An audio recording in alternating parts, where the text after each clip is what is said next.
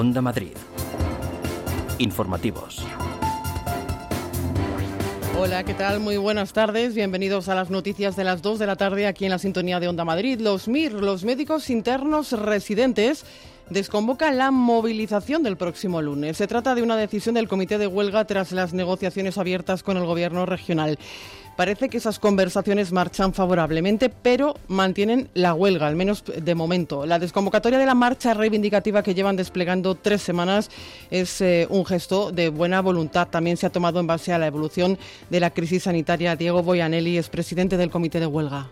El comité de huelga, eh, en vistas de los peligros que supone para la salud pública y por los brotes de COVID que, que estamos viendo, hemos decidido, como gesto también de buena voluntad para la Comunidad de Madrid y de buena fe para alcanzar un acuerdo favorable, desconvocar la manifestación del día lunes 3 de agosto, manteniendo de momento la huelga tal cual está convocada hasta que se alcance un acuerdo favorable. La economía española entra en recesión. Desplome histórico en el segundo trimestre del año del 18,5%. El consumo de los hogares se hunde un 21%. Se desploman inversión y empleo. El PIB interanual cae a un ritmo récord. Sin duda es la noticia económica del día, mala noticia económica del día a la que se ha referido el presidente del Gobierno, Pedro Sánchez, que atribuye el desplome al estricto confinamiento. Las consecuencias de esa emergencia sanitaria, de ese confinamiento tan estricto que tuvimos que asumir el conjunto de la sociedad española para poder hacer frente al virus, doblegar la curva y mantenerlo a raya como logramos, fue precisamente los datos que hoy hemos conocido de caída inédita del Producto Interior Bruto durante el segundo trimestre de este año. Las palabras de Sánchez en la conferencia de presidentes que se desarrolla en el monasterio de Yuso, en San Millán de la Cogolla, en La Rioja, hacia donde nos vamos. Noelia Antonia, continúa la cita. Sí, buenas tardes. En breve tomará la palabra la presidenta de la comunidad, Isabel Díaz Ayuso, en el primer turno en el que algunos presidentes ya han reclamado criterios homogéneos de recuento de infectados, lo que ha molestado a otras comunidades. Ayuso pedirá que el 50% del fondo de reconstrucción se reparta entre los territorios. La sorpresa la daba el Lendakari Iñigo Urcullo al acudir a la reunión tras llegar en las últimas horas a un acuerdo sobre déficit y endeudamiento. El presidente del Gobierno, como decías, espera que esta cita sirva como punto de partida de la recuperación económica poniendo las bases del reparto del Fondo de Reconstrucción. Gracias, Noelia. Enseguida volveremos contigo. Es viernes 31 de julio. Más noticias titulares con Mónica Roncero. El Ayuntamiento de Madrid no presentará recurso a la sentencia que anula Madrid Central. El alcalde ha tomado esta decisión tras escuchar a los servicios jurídicos del consistorio. Martínez Almeida recuerda que sigue trabajando en Madrid 360, la nueva ordenanza de movilidad sostenible que dará solución a más zonas de la ciudad y no solo al distrito centro. Madrid creará una oficina antiocupación para prestar asesoramiento a los vecinos de la capital. De entrada ofrecerá servicio jurídico a las comunidades de propietarios afectadas por este problema. El anuncio lo ha hecho la vicealcaldesa Begoña Villacís, que pide que se apruebe con urgencia la ley contra la ocupación que Ciudadanos ha presentado en el Congreso. Investigadores españoles crean un arco nebulizador que frena los contagios de coronavirus en edificios. Se trata de un arco de seguridad que nebuliza sobre las personas productos desinfectantes letales para la COVID-19 e inocuos para las personas. Ha sido presentado en el Centro de Biología Molecular Severo Ochoa. Y liberadas en Madrid ocho víctimas de la trata de origen vietnamita. La operación llevada a cabo por agentes de Colmenar Viejo ha permitido el arresto de siete personas, también vietnamitas que obligaban a compatriotas suyos a vivir en habitáculos de dos metros y a cuidar y recolectar plantaciones de marihuana. A esta hora previsto el regreso a Madrid de los negativos del Fuenlabrada. En total, 33 de las 46 personas que están confinadas en Galicia. El club da por hecha la sanción deportiva y teme un descenso a Segunda B.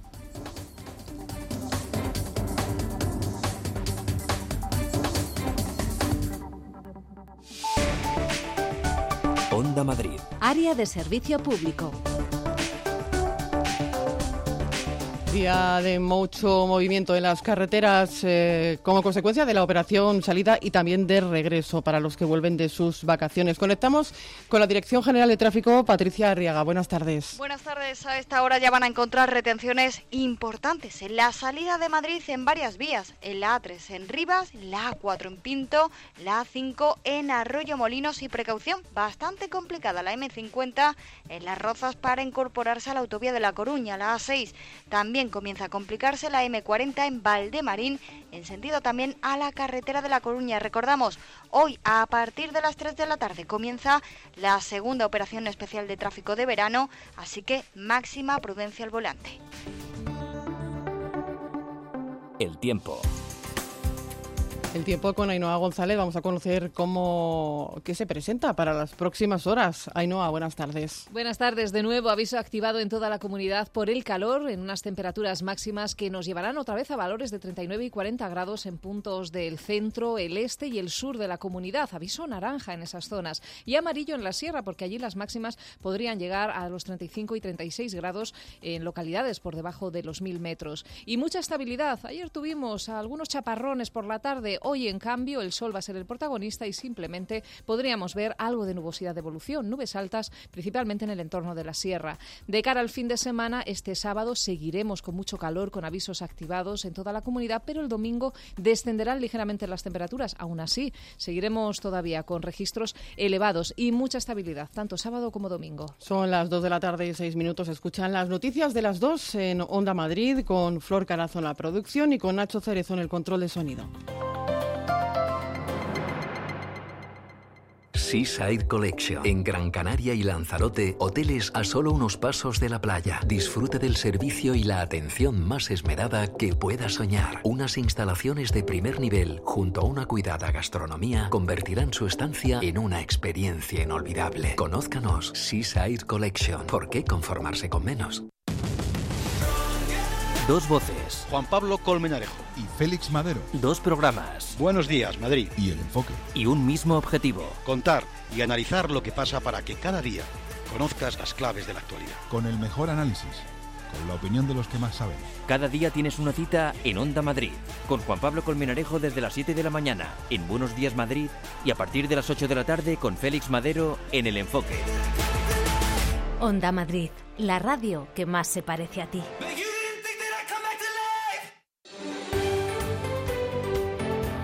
Onda Madrid cede gratuitamente este espacio publicitario, una iniciativa de Radio Televisión Madrid y en colaboración con la Consejería de Economía de la Comunidad de Madrid.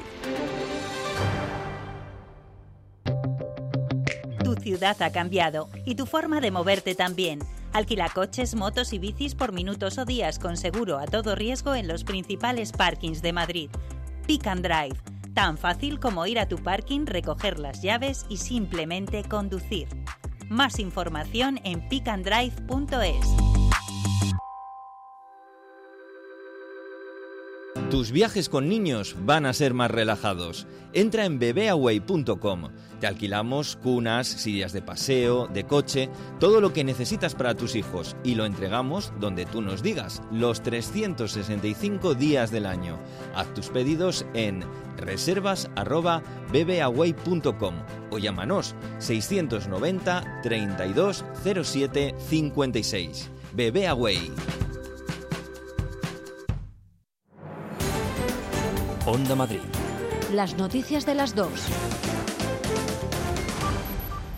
Las 2 y 8 minutos de la tarde, los médicos internos residentes, los MIR, desconvocan la manifestación prevista para el próximo lunes. Lo hacen como gesto de buena voluntad ante la marcha de estas negociaciones que mantienen abiertas con la Comunidad de Madrid. También lo hacen por responsabilidad ante los rebrotes que se están produciendo. Todavía quedan puntos, eso sí, por cerrar en esas negociaciones y son precisamente los que podrían llevar a una desconvocatoria de los paros. Eva Prat. Los médicos residentes mantienen la huelga, aunque reconocen que ha habido avances. Por eso, y por la situación epidemiológica actual no van a manifestarse el próximo lunes. Sheila Justo, portavoz de AMITS. Como gesto de responsabilidad y eh, de acuerdo con la óptima evolución de las negociaciones, vamos a desconvocar la manifestación del próximo lunes 3 y teniendo en cuenta además que el gesto tiene que ver con eh, la responsabilidad como médicos por la situación epidemiológica de la COVID, que en estos últimos días parece que está empeorando y queremos eh, colaborar en que esto no siga adelante y pueda empeorar más.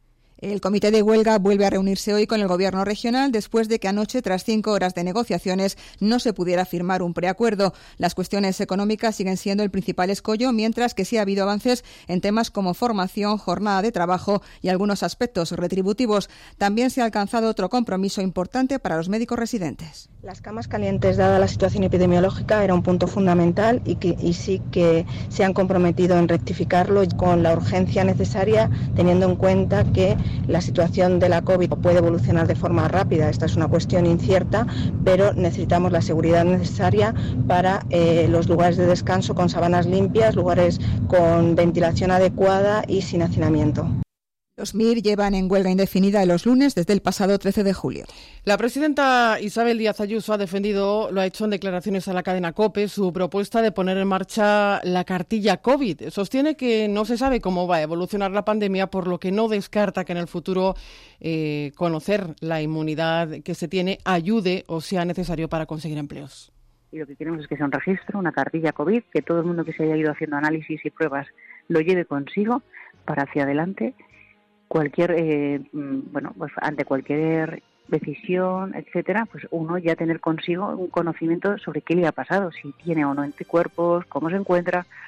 No sabemos hacia adelante cómo va a evolucionar esto, pero es que contra el COVID a lo mejor estamos uno o dos años luchando y no descarto que en el futuro saber tu inmunidad te ayude o sea necesario para empleos o para lo que sea. El consejero de Transportes, mientras, Ángel Garrido, que ve ajustado y razonable el uso obligatorio de, la mascarilla, ha dejado claro en Buenos Días Madrid, de Telemadrid, que viajar en metro es seguro. Lo ha dicho porque son muchos los que en las redes sociales critican las aglomeraciones que se producen en algunos momentos de la jornada. El metro es absolutamente seguro, eh, puede generar la misma sensación que entrar a un supermercado. En un supermercado nos cruzamos con gentes que van a nuestro alrededor con mascarillas y, hacemos exactamente lo mismo. Y cuando nos cruzamos por la calle también o cuando vamos a un parque. Por lo tanto, lo que hay que seguir haciendo es viajar con mascarilla, eh, por supuesto utilizar hidrogeles a la entrada y a la salida del metro, creo que es muy, muy recomendable. Evitar, si se puede, las horas punta, repartirnos a través de horas valle y procurar que, haya un, pues un, mejor servicio de metro también con la colaboración de todos. Les hablamos ahora de un sistema de esterilizado con el que se pretende frenar la pandemia mediante el control de acceso a lugares públicos de alta afluencia como los aeropuertos. Este mecanismo nebuliza sobre las personas dióxido de cloro que es inocuo. Se ha presentado hoy en el Centro de Biología Molecular Severo Ochoa. José Antonio López Guerrero es virólogo y profesor de la Universidad Autónoma de Madrid que ha participado en el desarrollo de este mecanismo. El dióxido de cloro de alta pureza es un efectivo desinfectante altamente potente contra virus, es completamente inocuo para humanos y no hay ningún problema de abastecimiento porque tanto el aparato como el producto se puede decir que es made in Spain. Más cosas. El alcalde de Madrid, José Luis Martínez Almeida, no va a presentar un recurso a la sentencia de anulación de Madrid Central. Lo ha asegurado tras conocer el informe de los servicios jurídicos del ayuntamiento. Ha recordado que hasta que la sentencia no se afirme, la zona de bajas emisiones sigue vigente. Según el regidor, se ha desaconsejado eh, recurrir la sentencia. Ha dicho que no ha lugar a un recurso porque es una medida especialmente ineficaz a estas alturas. Madrid Central sigue, por lo tanto, vigente hasta que se afirme la sentencia, ya que caben recursos de otras partes personadas en el procedimiento. Mientras el PSOE tilda Almeida de pirómano y egoísta, ha dicho, por no recurrir la sentencia de Madrid Central al anteponer, dicen los socialistas, los intereses del Partido Popular. Y el Ayuntamiento de Madrid va a crear, eh, enseguida se lo contamos, una oficina municipal antiocupación de viviendas para asesorar a aquellas comunidades de vecinos que sufren este problema. Lo ha anunciado la vicealcaldesa Begoña Villacís, que esta mañana ha visitado las obras de demolición de una vivienda en Carabanchel que se encontraba en mal estado y ha sido expropiada con la colaboración de su dueño que temía que fuera ocupada. La actuación se inscribe en el plan antiocupación del consistorio. Luis Mínguez. La piqueta ha dado cuenta esta mañana de esta amplia y vieja casa de una planta en Carabanchel que corría el riesgo de ser ocupada. El ayuntamiento la ha comprado a su dueño para evitarlo. Mariano Fuentes es el delegado del área de desarrollo urbano. El propietario directamente nos solicitó al ayuntamiento que se lo expropiáramos porque justo a, pocos metros de su vivienda hay viviendas ocupadas y evidentemente el riesgo de ocupación era muy alto. En el solar se habilitará ahora una zona verde y plazas de aparcamiento. La expropiación forma parte del plan antiocupación del consistorio al que se destina un millón y medio de euros y con el que ya se ha actuado de forma similar en otros seis inmuebles. Y que ahora se va a complementar con una oficina municipal antiocupación, según ha anunciado hoy la vicealcaldesa Begoña Villacís, presente también en el derribo. A través de esta oficina lo que vamos a prestar es asesoramiento a las comunidades de vecinos que eh, a día de hoy tienen un problema de ocupación en cualquiera de sus inmuebles. Un problema de ocupación que además se manifiesta en cosas como que a uno le quiten el telefonillo o le quiten el picaporte o simplemente le hagan la vida imposible en muchos barrios. Una rápida encuesta entre algunos madrileños al azar ofrece un respaldo abrumador a esta nueva iniciativa antiocupación del ayuntamiento. Es un problema grave y me parece muy bien que el ayuntamiento quiera tomar cartas en el asunto. Me parece maravilloso porque estamos completamente desprotegidos.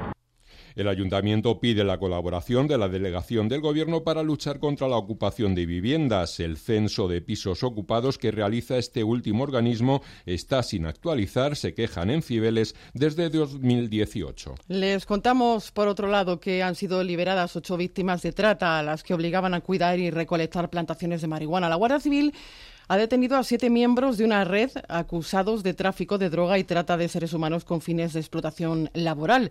Retenían a ocho personas de origen vietnamita en habitáculos de apenas dos metros. Flor Carazo. La organización se dedicaba a la explotación de plantaciones de marihuana. Para cuidar y recolectar la droga utilizaban a ciudadanos vietnamitas que traían a España a través de Francia. Los retenían supuestamente por una deuda contraída en su país de origen. Portavoz de la Guardia Civil.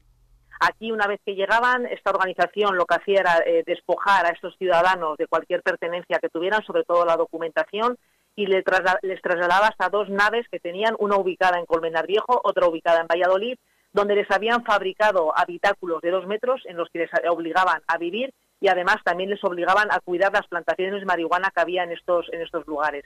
Ocho personas han sido liberadas, siete integrantes de la red detenidos, cinco de ellos han ingresado ya en prisión. Todos son vietnamitas y estaban de forma irregular en España. La operación empezó en febrero en Colmenar Viejo. Unos agentes identificaron a un hombre que presentó un documento que pertenecía a otro, lo que llevó a la Guardia Civil a iniciar una investigación. Aparte de la marihuana, se han intervenido joyas, relojes y 30.000 euros. Onda Madrid. Informativos. Como les contábamos en portada, la economía española entra en recesión, desplome histórico del 18,5%. Se ha hundido el consumo de los hogares, se ha desplomado la inversión y el PIB interanual ha registrado un retroceso récord. Son datos del Instituto Nacional de Estadística que apunta a una fuerte contracción del eh, PIB, como les decimos, que coincide prácticamente con la vigencia del estado de alarma por la crisis sanitaria. Flor. Es la mayor caída del PIB de la historia. Se ha hundido un 18,5% entre abril y junio, que sumado al descenso del 5,2% del primer trimestre, ha provocado que España entre en recesión. El consumo de los hogares se ha desplomado más de un 21% y la inversión casi un 22%. Las importaciones cayeron cerca de un 29% y las exportaciones bajaron un 33%. Para la secretaria de Estado de Economía, Ana de la Cueva, estos datos entran dentro de lo previsto. Asegura que la economía se está recuperando desde mayo. Los datos están en línea con nuestras estimaciones que preveían que el mayor impacto se produciría en el segundo trimestre del año. Las medidas de confinamiento que hubo que poner en marcha en su día para contener la expansión de la enfermedad han tenido impacto en la actividad económica y en casi todos los sectores, como habíamos previsto. El consejero de Economía de la Comunidad de Madrid, Manuel Jiménez, ha lamentado las cifras. Son demoledores y evidencian una crisis económica sin precedentes que nació como como una crisis sanitaria, pero que ya hoy no, no extraña a nadie. Estamos hablando de cifras de pérdida del 40% en el comercio, del 30% en el sector cultural, del 20% en la construcción, y que precisan de políticas rápidas y eficaces. Aunque para el tercer trimestre se espera un repunte de la economía, esta mejora no evitará que el balance del año sea negativo. Bueno, pues el presidente del Gobierno, Pedro Sánchez, atribuye este desplome del PIB al estricto confinamiento para vencer al COVID-19, para mantenerlo a raya. A estos datos que hemos conocido hoy se ha referido el jefe del Ejecutivo en San Millán de la Cogolla, en el monasterio de Yuso, donde se celebra la conferencia de presidentes. Esta cita trata de servir de punto de apoyo para impulsar la recuperación económica enviada especial de Onda Madrid en La Rioja. Noelia Antoria, buenas tardes. Buenas tardes. Sí, el desplome histórico de más de un 18% del PIB viene a reforzar la postura de los presidentes autonómicos en esta conferencia para pedir más dinero, el, en concreto el reparto de los 140.000 millones de euros del Fondo Europeo de Reconstrucción para poder paliar los efectos económicos que está dejando la pandemia. Y Pedro Sánchez les ha anunciado ya que él mismo se hará cargo del reparto a través de una comisión interministerial y que la gestión del fondo tendrá una colaboración público-privada a través de un grupo de alto nivel. El presidente se mostraba convencido de que esta conferencia es un buen punto de apoyo para impulsar una recuperación que debe nivelar la cohesión territorial. No puede haber comunidades autónomas de primera, no puede haber comunidades autónomas de segunda. Todos tenemos que ir al mismo nivel, con las mismas oportunidades, porque todos, al fin y al cabo, merecemos esa igualdad de oportunidades. Además del reparto del dinero, en la conferencia se está abordando la situación epidemiológica de cada territorio y se busca una fórmula idónea y uniforme para afrontar los rebrotes con herramientas jurídicas sólidas que no obliguen a decretar otro estado de alarma. Eso lo ha pedido el presidente andaluz. El gallego reclamaba un sistema común para trasladar la información del número de infectados que se refleja después como un global al resto de los países. La petición ha escocido a otros presidentes autonómicos. El primero, de todas maneras, en plantear sus reclamaciones ha sido Íñigo Urcuyu, que por sorpresa se presentaba en la conferencia después de haber alcanzado en las últimas horas un acuerdo con el Ejecutivo Central sobre deuda y déficit con el que Euskadi podrá elaborar los presupuestos. Quien finalmente ha faltado ha sido el presidente catalán Quim Torra. El resto, todos los presentes, se podían hacer una foto con el rey Felipe VI, que ha desayunado con ellos, en un momento en que continúan las críticas por la presunta vinculación de su padre en el cobro de comisiones opacas. Solo unos minutos antes de comenzar la conferencia, el presidente cántabro Miguel Ángel Revilla exigía actuaciones contundentes en la Casa Real y subrayaba que hay una campaña del Gobierno para desligar las acciones de padre del mandato del hijo. Marta. La presidenta de la Comunidad de Madrid, Isabel Díaz Ayuso, ha llevado a esta cita varias peticiones, entre ellas, Noelia, que se reúna el Consejo de Política Fiscal y Financiera y que los fondos de la Unión Europea vayan para las comunidades autónomas. Sí, que al menos el 50% de ese fondo de reconstrucción europeo, de los 140.000 millones de euros, se repartan entre las comunidades autónomas vía modelo de financiación. La presidenta entiende que son las comunidades las que están afrontando el grueso del gasto en esta pandemia y deben hacer frente a la sanidad o la educación. De hecho, de cara al próximo curso escolar, Ayuso pide en la COPE que el fondo no reembolsable de 16.000 millones de euros que les dio el Gobierno se pueda gastar también en 2021 vamos a pedir que el fondo no reembolsable que el Gobierno nos había dado para este año se pueda prorrogar al siguiente también, teniendo en cuenta que si, por ejemplo, ahora em, tenemos profesores contratados extraordinarios para hacer frente a, la situación que, viene de incertidumbre. Y si solo puedo tenerlos contratados hasta diciembre, evidentemente esto es un perjuicio para todos los alumnos, ¿no?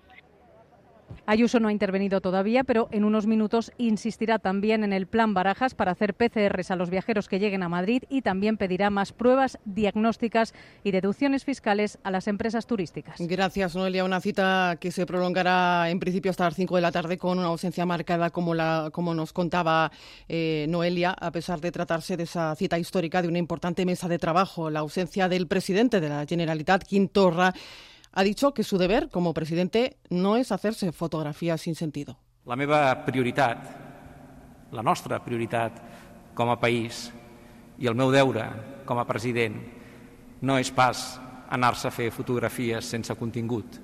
El meu deure és defensar els interessos dels catalans. Onda Madrid. Informativos. Más cosas. El Ayuntamiento de Madrid ha dado a conocer hoy un informe demoledor sobre el impacto de la pandemia en la capital. Solo en el mes de abril, 530.000 empleos se vieron afectados. Durante el confinamiento, Madrid perdió al día casi 100 millones de euros. Loli Jurado. 100 días en los que se cerró Madrid y que supusieron una caída de la economía local de un 25%. El coronavirus ha azotado al empleo en la capital y la previsión no es esperanzadora. José Luis Moreno, director de Economía del Ayuntamiento de Madrid. Hay muchas personas que están en ERTE, que todavía, digamos, eh, no saben si van a poder trabajar no van a poder trabajar. En muchos ámbitos, en el ámbito de la hostelería, de lo que son los hoteles y el comercio, eh, es, se prevé que de esos 230.000 afectados por el ERTE, muchos acaben siendo desempleados. Y luego la, cifra, digamos, eh, más, más importante es decir que eh, en el año en este año que estamos, en el mes de abril, dejaron de trabajar en la ciudad de Madrid 530.000 personas, el 26% de las personas que tenemos trabajo. ¿no? Según el tamaño de las empresas, las más afectadas fueron las micropymes de entre 1 y 9 trabajadores, seguidas de las pequeñas empresas con plantillas de hasta 49 empleados. Por sectores, la peor parte se la llevaron la hostelería y el comercio. La ciudad de Madrid crecía una media entre un 2,5 y 3% cada año. Y este año eh, vamos a terminar con un 10,5% de caída de Producto Interior Bruto. Es verdad que el año que viene, 2021, pensamos que va a haber un rebote del 8,6, pero este año va a ser un año duro de ajuste y por eso hay que apoyar tanto a la hostelería, tanto a los hoteles y tanto al comercio con la, con la regulación y con las ayudas. El análisis del Ayuntamiento de Madrid, el Colegio de Economistas y el Centro de Predicciones alerta también de que en el caso de un segundo confinamiento, la media de empleos afectados en la capital podría subir a los 200.000. Palabras del director, hemos escuchado de Economía del Ayuntamiento de Madrid, cuya entrevista al completo podrán escuchar a partir de las 3 de la tarde aquí en Onda Madrid, en el programa Madrid Trabaja, que dirige Javier Peña. El presidente del Gobierno, Pedro Sánchez, y el consejero delegado de Airbus, Guillem Faury, alcanzaban un acuerdo para rescatar a la industria aeroespacial que incluye la elaboración de un plan tecnológico aeronáutico dotado con 185 millones de euros hasta 2023 y ligado a los fondos de recuperación de la Unión Europea. Cristina Espina. Ambos han acordado poner en marcha una serie de iniciativas para reforzar el sector y sus industrias auxiliares, convencidos de que estas van a permitir afrontar la actual crisis y minimizar también el impacto en el empleo. Sin duda, a priori, una buena noticia para los trabajadores de Airbus que la semana pasada salían a la calle a reclamar soluciones después de que el fabricante aeronáutico anunciase unos 1.600 despidos en España. Escuchamos al presidente del Comité Interempresas, Francisco San José. De momento, como decimos, el comunicado y lo que plasma los acuerdos son positivos, ahora nosotros lo que tendremos que hacer es que esos acuerdos se cumplan y sean garantes de los mismos. Nosotros lo que creemos con la valoración que hemos hecho es que de cumplirse todos estaríamos en muchísimas mejores condiciones, pero no solo para resolver la situación que tenemos ahora en el empleo, sino para situarnos en las mejores condiciones de atracción de carga de trabajo e industrialmente hablando para los próximos 15 o 20 años. El acuerdo incluye la compra de aeronaves para el Ministerio de Defensa por parte del Gobierno y el adoptar medidas temporales en el ámbito laboral para mitigar el impacto de la crisis en el sector. A cambio de este paquete de compras y ayudas, Airbus se compromete a minimizar el impacto en los empleos en España y a buscar fórmulas y soluciones para las plantas con menor carga de trabajo. La Seguridad Social paga hoy 150 millones de euros en prestaciones a más de 140.000 trabajadores autónomos. Más de 115.000 personas se han beneficiado de la nueva prestación compatible con la actividad. Otros 1.168 trabajadores por cuenta propia han recibido la ayuda para trabajadores de temporada. Ayudas eh, que están en vigor hasta finales eh, del próximo septiembre. Luis el mayor número de beneficiados, 115.000, son los autónomos que aún no han podido retomar su actividad o que van a ver reducida su facturación en un 75% durante el presente tercer trimestre del año respecto al mismo periodo del año pasado. No van a tener que esperar a la finalización de este trimestre, sino que podrán solicitar la prestación de 661 euros al mes cuando crean que cumplen los mencionados requisitos y acreditarlo ya documentalmente una vez finalice el trimestre. Se les exonera también del pago de las cuotas a la seguridad social. También se va a abonar hoy la prestación extraordinaria que dejó de estar en vigor en junio pero que se podía solicitar hasta el 31 de julio. La van a recibir hoy 24.000 autónomos y en total, según el Ministerio de Inclusión y Seguridad Social, la han recibido un millón y medio de trabajadores por cuenta propia. Y en media hora comienza la operación salida de primeros de agosto con una previsible bajada de automovilistas a consecuencia de la pandemia. En el mes de julio han descendido los desplazamientos, pero no tanto los siniestros. Julio César Cobos. Sí, bajaron los desplazamientos en el mes de julio en un 11%, pero los accidentes no bajaron en la misma proporción. Solo han muerto seis personas menos que el año pasado cuando fallecieron 115 personas. Según la DGT, el confinamiento nos ha llevado a un exceso de velocidad. Escuchamos a la portavoz Nuria de Andrés. Pensamos que los tres meses que estuvimos en confinamiento, pues hay unas ganas, una ansia de libertad y quizás se pueda eh, tener ese reflejo también en la conducción, pues con mayor exceso de velocidad o incluso también con otros comportamientos donde quizás no nos concentremos tanto en una conducción segura.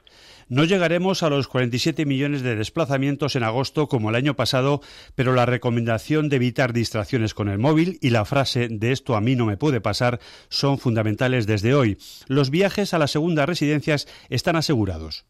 Pues al pueblo, donde nos vamos a ir, si es que puedo. Si vivimos con el miedo es que no, no vamos a ir a ninguna parte. Estaremos en, la casa con la piscina y tal y poco más. A los motoristas madrileños también se les advierte de nuevos sistemas de protección en las carreteras este verano. Juan Manuel Reyes pertenece a la asociación Mutua Motera. ¿Qué es lo que se hace con, estos sistemas para protección de motoristas? Pues eh, básicamente es un, es un faldón que se pone por debajo de la bionda y que en caso de salida de vía pues evita que el motorista impacte contra el poste, que es lo que es digamos el, tipo de, de casuística más grave que se puede producir. Un amplio dispositivo se ha puesto ya en marcha desde este mediodía, 1.300 puntos de control de velocidad, cámaras que vigilarán si se utiliza el móvil y 11 drones.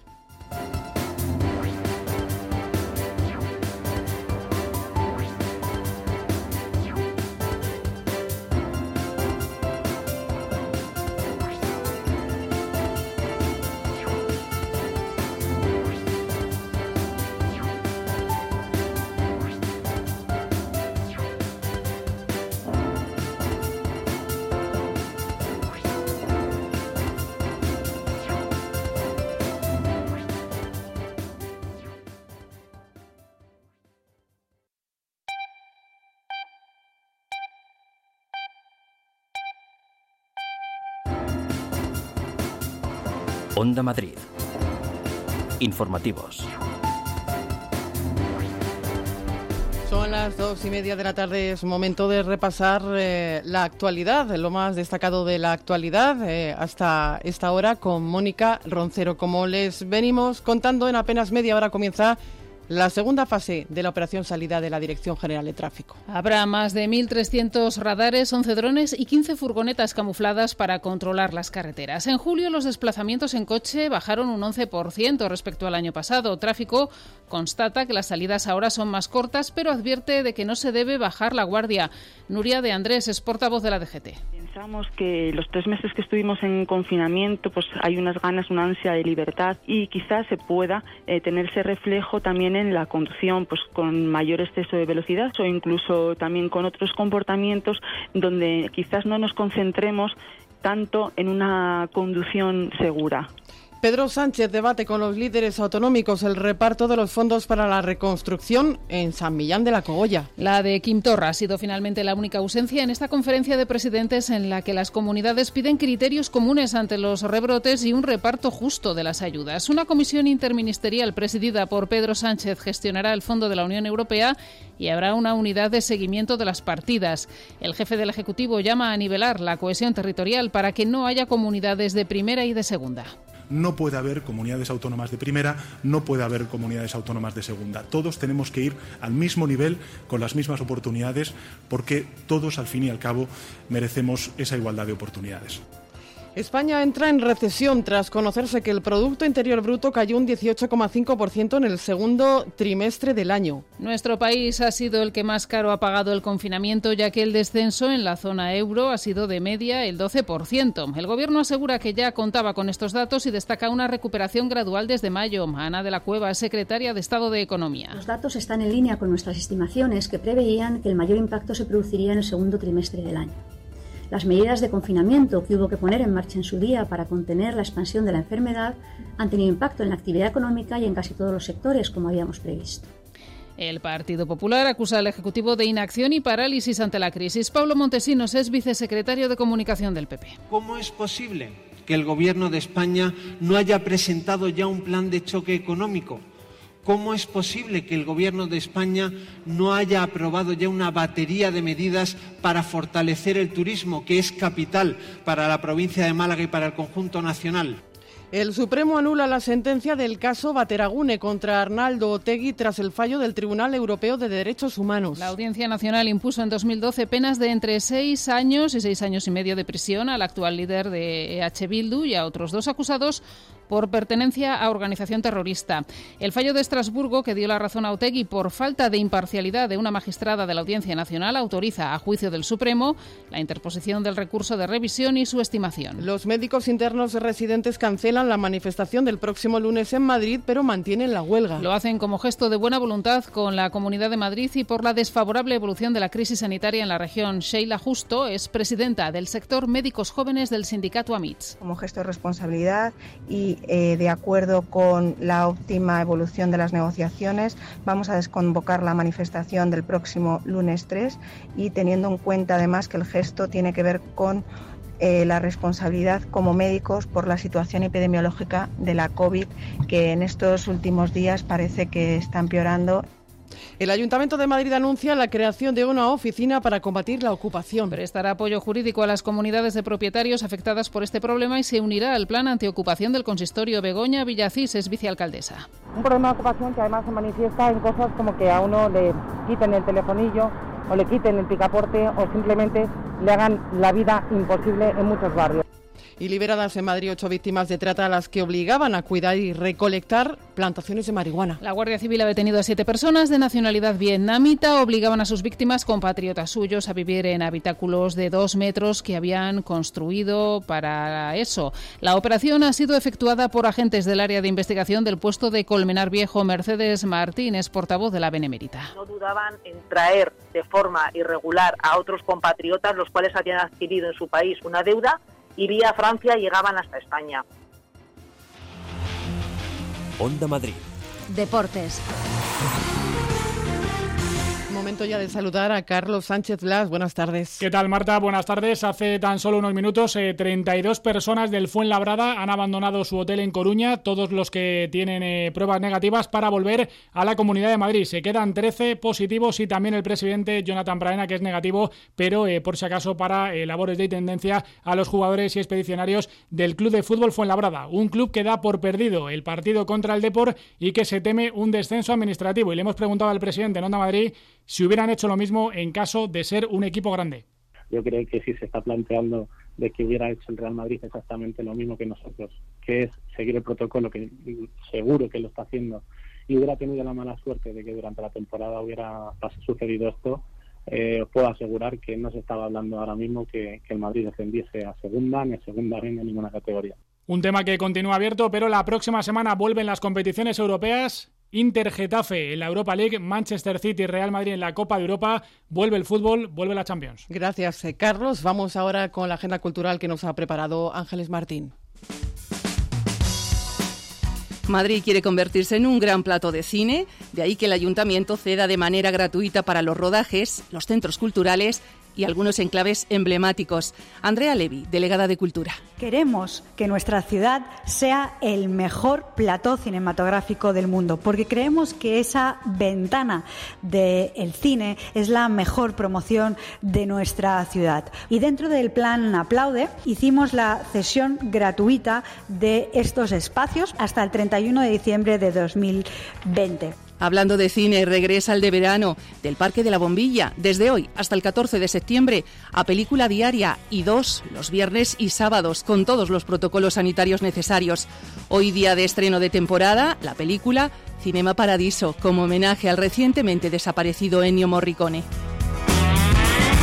En Colmenar Viejo, el ayuntamiento diseña un programa de cine de estrenos al aire libre en la Plaza de Toros por 3 euros para que los vecinos puedan ver lo último con todas las garantías. Hoy, Superagente McKay con Leo Harlem y Silvia Abril.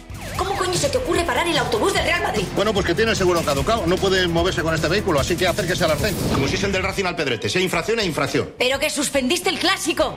La consejera de Cultura y Turismo de la comunidad, Marta Rivera de la Cruz, asiste esta noche a la representación de Onírico, de Eduardo Guerrero, y de la mano del tablao más famoso del mundo, el Corral de la Morería. El espectáculo se representará en el Real Coliseo Carlos III del Escorial.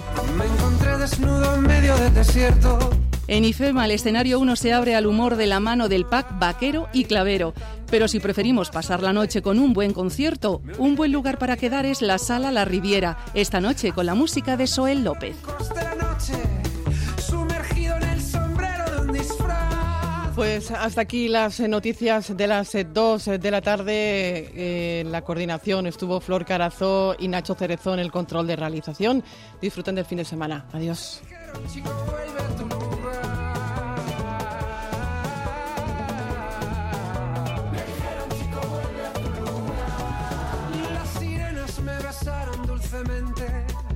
Me embriagaron mis anhelos de verdad. Y no sé si es que no estuve acertado o realmente lo que quise fue fallar. Me crucé con un amor que yo creía haber olvidado. Su reflejo me hizo ver con claridad. Los aciertos son errores del pasado y los errores un camino que abraza.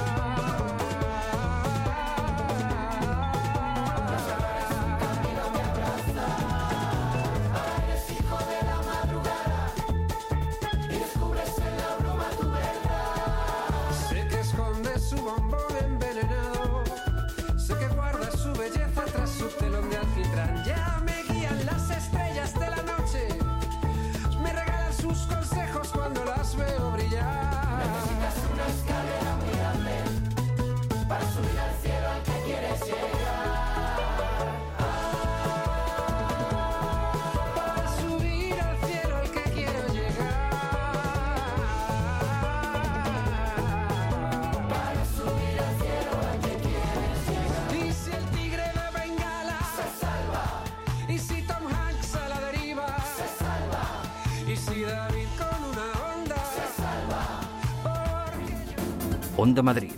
Informativos. Este verano, quedarse en casita va a ser uno de los destinos favoritos. Mantén fuera los calores con Carpimart. Carpimart fabrica e instala todo tipo de ventanas y cerramientos, especialistas en ventanas de madera, fabricantes directos a medida, con el máximo aislamiento térmico y acústico. ¿Calor? ¿Qué va? En Carpimart tomamos medidas. Estamos en la calle Ofelia Nieto 52 y en carpimart.es. Gran Canaria tiene todo lo que necesitas para tu descanso, con rincones que con toda seguridad ni te imaginas. Y solo Bicordial Hotels and Resorts te ofrece la mejor y más variada oferta alojativa para disfrutar de la isla, de su clima, de sus playas, de su laureada gastronomía. Conócenos en bicordial.com. Vacaciones diferentes. Todos los sábados y domingos, de 8 a 9 de la mañana, Fórmula Salud. El programa que mejor te cuida. Fórmula Salud, con Alipio Gutiérrez, Luis Gutiérrez y Luis Sinde en Onda Madrid.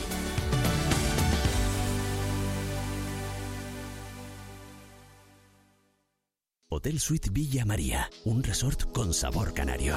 Visita nuestro oasis de tranquilidad 5 estrellas en Costa de G, Tenerife. Ven a descubrir el paraíso en nuestras amplias villas con jardín, jacuzzi y piscina privada. Hotel Suite Villa María. Escucha el silencio. Detén el tiempo. Todos los sábados y domingos, de 8 a 9 de la mañana, Fórmula Salud. El programa que mejor te cuida. Fórmula Salud, con Alipio Gutiérrez, Luis Gutiérrez y Luis Sinde en Onda Madrid.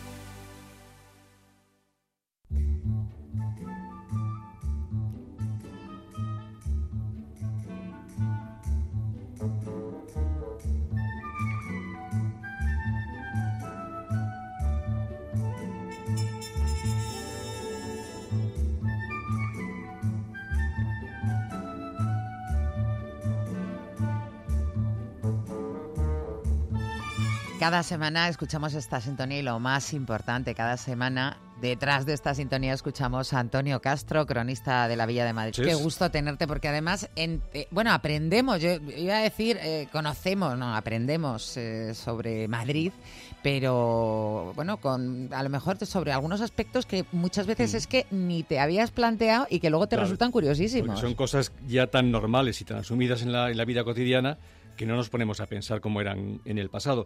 Si con estas secciones lo eh, conseguimos que alguien, aparte de que se entere un poquito de lo que hablamos aquí, pero le, le entre la curiosidad y se ponga por su parte a, a averiguar más cosas, pues bueno, encantado de la vida.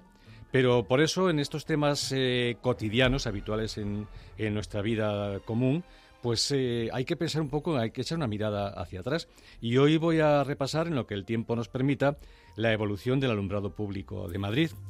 Como tantos otros servicios, mm, vemos las calles que, que por las noches, en cuanto anochece, se encienden las farolas, llegamos a nuestra casa, damos al interruptor y se enciende la luz, pero mm, no siempre fue así. Hombre, yo me imagino que en aquella época pues la iluminación en las calles sería bastante deficiente y que la llegada de la electricidad ayudaría a subsanar esto, ¿no? Hombre, efectivamente, en la segunda mitad del siglo XX, del siglo XIX, perdón, la aparición de la corriente eléctrica contribuyó a que paulatinamente los barrios tuvieran alumbrado nocturno que les proporcionó seguridad. Bueno, más que la, que la corriente eléctrica, la invención de la lámpara eléctrica, que o la bombilla vulgarmente, que es lo que contribuyó a esa iluminación primero eh, callejera y después en- eh, individualmente.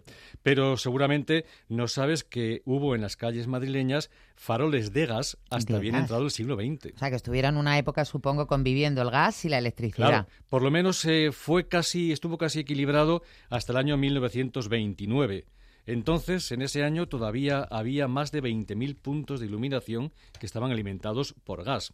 Pero, mm, si te parece, eh, vamos a retraernos a siglos anteriores para trazar una evolución cronológica de este alumbrado callejero. A mí me parece bien lo que tú digas. ¿Por dónde empezamos? Pues por los primeros candiles y faroles que debían poner los propios madrileños y los negocios en sus edificios y así proporcionar un alumbrado mínimo a las calles. Mira que viene el ayuntamiento, que, listo. Sí, sí, sí. Bueno, no claro, no, te, hay que tener en cuenta que la oscuridad entonces entrañaba un doble peligro, porque por un lado amparaba a los delincuentes que podían moverse libremente en las sombras y por otro los peatones eh, podían accidentarse dado que las calzadas, hasta bien avanzado el siglo XVIII, carecían de pavimentación.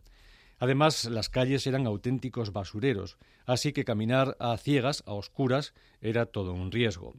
Por eso los ciudadanos eh, fueron combinados por el rey Felipe II a que pusieran estos candiles en los balcones de su casa. Pero es que además debían correr con los gastos para ello. Como digo, fue Felipe II el que dispuso esta obligación que se materializó más tarde, en 1678, cuando el corregidor Francisco Herrera ordenó que los vecinos instalaran candiles en los balcones principales. Eran candiles de aceite que cumplieron esa misión de medio alumbrar las calles durante más de un siglo. O sea, ¿hasta cuándo tuvieron los madrileños la obligación de mantener el alumbrado público, entre comillas? Sí, sí, sí, llamar alumbrado aquello.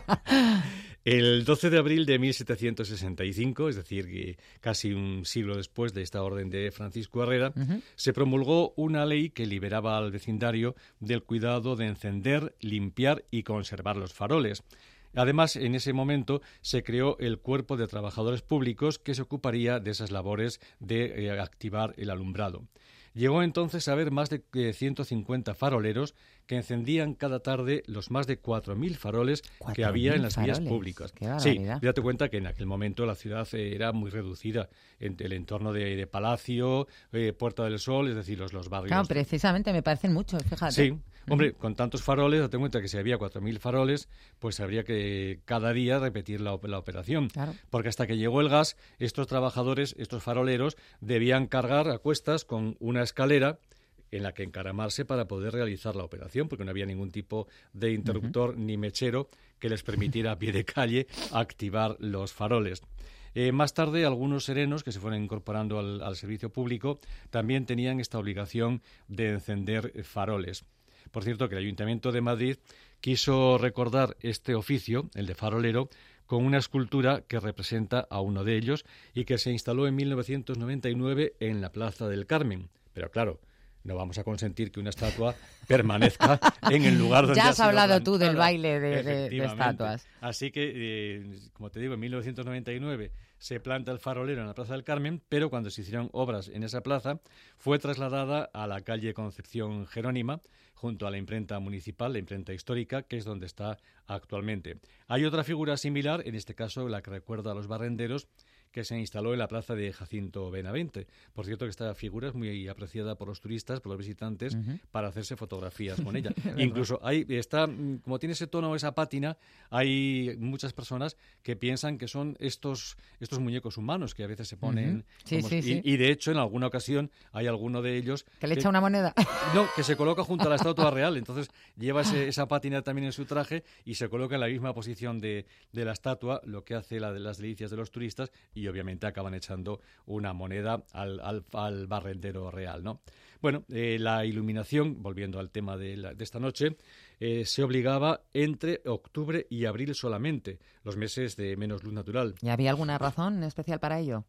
Seguramente se debía a la utilización de faroles en los que se instalaban velas de sebo que solo podían por eso utilizarse durante la temporada invernal. ¿Por qué? Pues porque el, cebo es susceptible de derretirse con las altas temperaturas. Y Madrid en verano, no es solamente de nuestra época, ha sido siempre excepcionalmente caluroso. Por ello, si se encendía la vela, que ya proporciona un calor, y además las temperaturas en la calle eran de en torno a 40 grados, pues posiblemente las velas de sebo hubieran acabado derretidas y hubieran constituido un peligro, para, la ciudad. Eh, la invención de los faroles de aceite resolvió este problema. Ya en París, en 1771, se produjo el cambio de combustible y con ello la posibilidad de que la ciudad estuviera alumbrada durante todas las estaciones del año. La instalación de faroles de aceite en Madrid produjo esta misma consecuencia y en 1774 se decidió que se encendieran también durante la primavera y el verano. Eran unos faroles de hierro con un lucernario de cristal para proteger el combustible.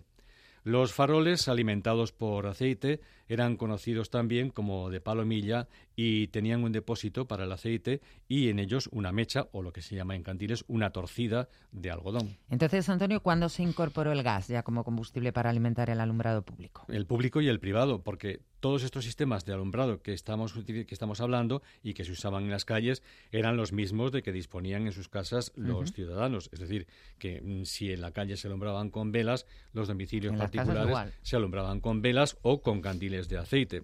Por cierto, un aceite que en el caso de la, del alumbrado público tenía que adulterarse. Hay una, un documento muy curioso en el archivo de la Villa de Madrid, en el archivo histórico, que es absolutamente fabuloso para conocer el, pasado, la historia de nuestra ciudad. Eh, un documento del Teatro del Príncipe, lo que sería el Teatro Español, en el que se quejan eh, los, los, eh, los corregidores del excesivo gasto de aceite para el alumbrado en el teatro, hasta que descubren que ese aceite se, se robaba para el consumo doméstico. Entonces se optó por adulterar el aceite del alumbrado para que fuera inservible para... Teóricamente, en, el aceite de oliva, por ejemplo, está el lampante, que viene de ahí precisamente, porque era para lámparas, que no es apto para consumo humano, necesita un, proceso de refinado químico y tal para, para, poder ser apto para el consumo. Pues Mira para qué curioso, esa para que no se lo comieran. Sí, efectivamente, no, no. también, también era el caso de, las velas, ¿no? Porque, mm, otra curiosidad, ya que estamos hablando de teatro, que como sabes es básicamente mi especialidad, es que hasta que se inventaron estos otros sistemas, el gas y la electricidad, una parte de los, de los salarios de los emolumentos que recibían los actores era en velas. Anda según la categoría del, del, actor, del primer actor hasta el figurante, pues tenía un derecho mensualmente a un, a un número de velas con las cuales alumbraban sus propios camerinos y de paso pues ahorraban, ahorraban, un dinero para casa, efectivamente. Y los primeros actores, que eran los que más velas cobraban, pues aprovechaban el sobrante, las revendían y con eso se sacaban un, un sobresueldo. Qué bueno. ¿Y el gas que te preguntaba? El gas para el alumbrado público comenzó a utilizarse en 1810 en Londres y ocho años más tarde en París. Ya Fernando VII en España se interesó por este moderno combustible, aunque los primeros faroles de gas no aparecieron en nuestra capital hasta el año 1832. Para festejar el nacimiento de la infanta María Luisa Fernanda, se instalaron faroles de gas en la Puerta del Sol y en algunas calles adyacentes, y también algunos más en la Plaza de Oriente. Tres años más tarde, o sea, en 1835, el marqués viudo de Pontejos ordenó sustituir casi 5.000 faroles de aceite por 2.500 mecheros de gas. Este combustible se instaló también en los teatros y en los edificios públicos. Por cierto, que al instalarse en los teatros permitió que la intensidad de la luz eh, en la sala, eh, en el patio de butacas, se disminuyera durante la representación. No, fuera regulable. Claro, porque hasta entonces, cuando se hacía con mecheros de aceite o con, o con velas, había unas lámparas que se bajaban antes de comenzar la función se encendían y obviamente no iban a estar subiendo y ¿Era encendido o apagado? O apagado, definitivamente. Entonces, On, off. durante la representación, la escena tenía su iluminación y el patio de butacas, el auditorio, permanecía exactamente eh, iluminado. La llegada del gas ya permitió bajar esa intensidad, regulando la intensidad del gas, aunque evidentemente tampoco se podía dejar a oscuras totalmente porque habría que volver a prender todos los mecheros de gas si se producía. Pero ya eso, de alguna manera, atenuó el alumbrado en la sala y permitió centrarse más. Y daba protagonismo a lo que pasaba en las tablas. Luego ya con la electricidad se pudo apagar del todo. Creo recordar que fue María Guerrero en el Teatro Español la que ordenó que durante las funciones se, se apagara totalmente la luz de la sala, porque claro, mientras estaba encendida, los espectadores muchas veces lo que menos les interesaba es lo que estaba pasando en, el escenario. Pero bueno, ya en el año 1875 eh, Madrid tenía 4.250 eh, faroles de gas y 680 de petróleo. Obviamente, para alimentar esta red y los edificios privados, se hizo necesario construir las fábricas de gas, que se extraía básicamente del carbón de hulla. La primera fábrica se instaló en las inmediaciones de la Puerta de Toledo y todavía hoy se mantiene en pie una gran chimenea de aquella factoría dentro de un parque que ocupa la superficie de, la antigua fábrica y que muy oportunamente es conocido como Parque del Gasómetro. Anda, por ahí viene el nombre. Claro, sí, una de las callecitas laterales eh, que desemboca en la ronda de Toledo, pues también es el nombre de la calle, calle del Gasómetro.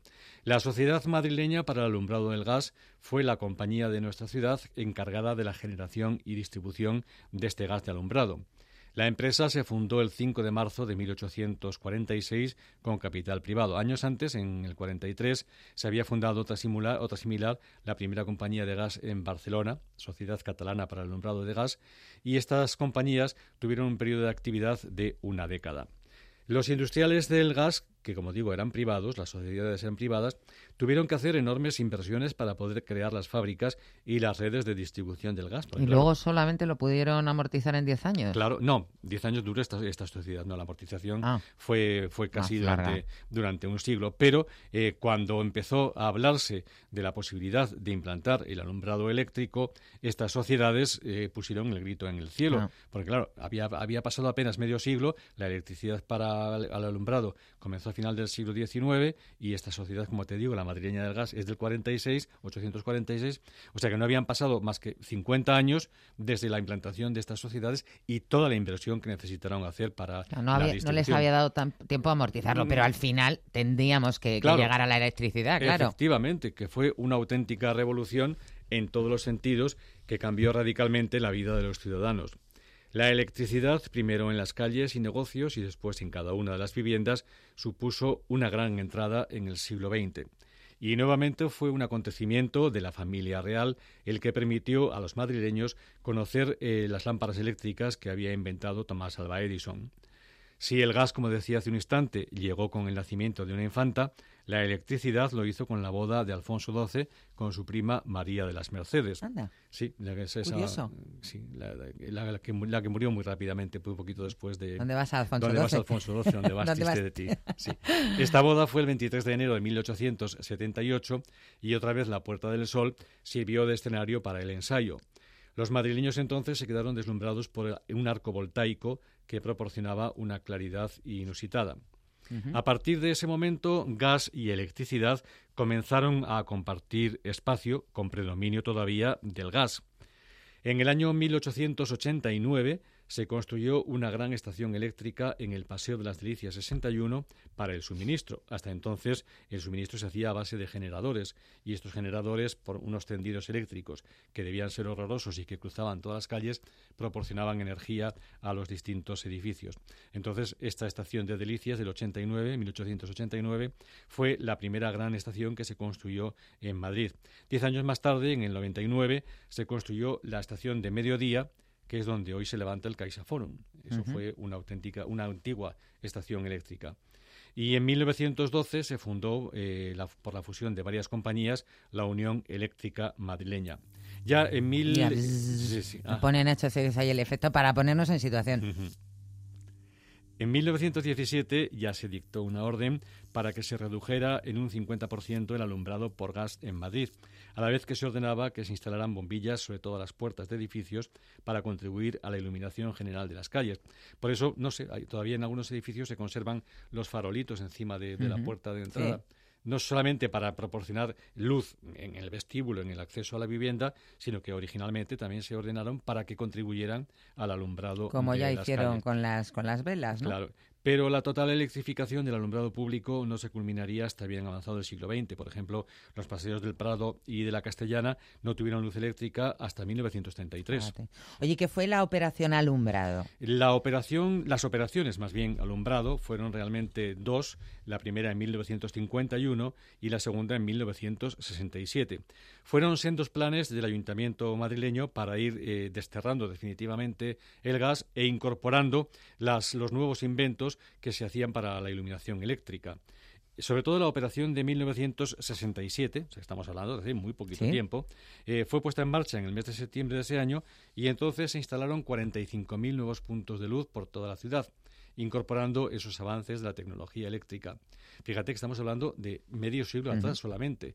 Esa operación tuvo un coste de casi 370 millones de pesetas y la propaganda municipal afirmaba que había ya 795 kilómetros de calles madrileñas iluminadas.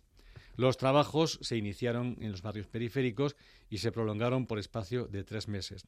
Se trajeron desde Estados Unidos lámparas herméticas que todavía existen porque aún no se fabricaban en Madrid.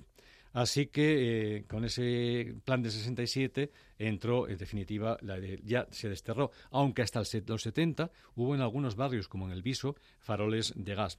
Y en este momento ya sabemos que el reto de la iluminación pública, del alumbrado público, es reducir la energía que se consume y, a su vez, que ésta sea lo más sostenible posible. Por eso, las últimas operaciones en el sistema de alumbrado público madrileño están consistiendo en sustituir las lámparas de vapor de mercurio, estas que producen una luz anaranjada, por eh, la tecnología LED. Con ello se consigue bajar un poco la intensidad de la luz, con la cual también la contaminación lumínica de la ciudad se reduce, pero también se está reduciendo notablemente el consumo de energía eléctrica en las calles. Todos nos tenemos que volver un poquito más eh, sensibles con estas cuestiones del medio ambiente, más eh, responsables. Eh, Antonio Castro, qué gusto me da oírte.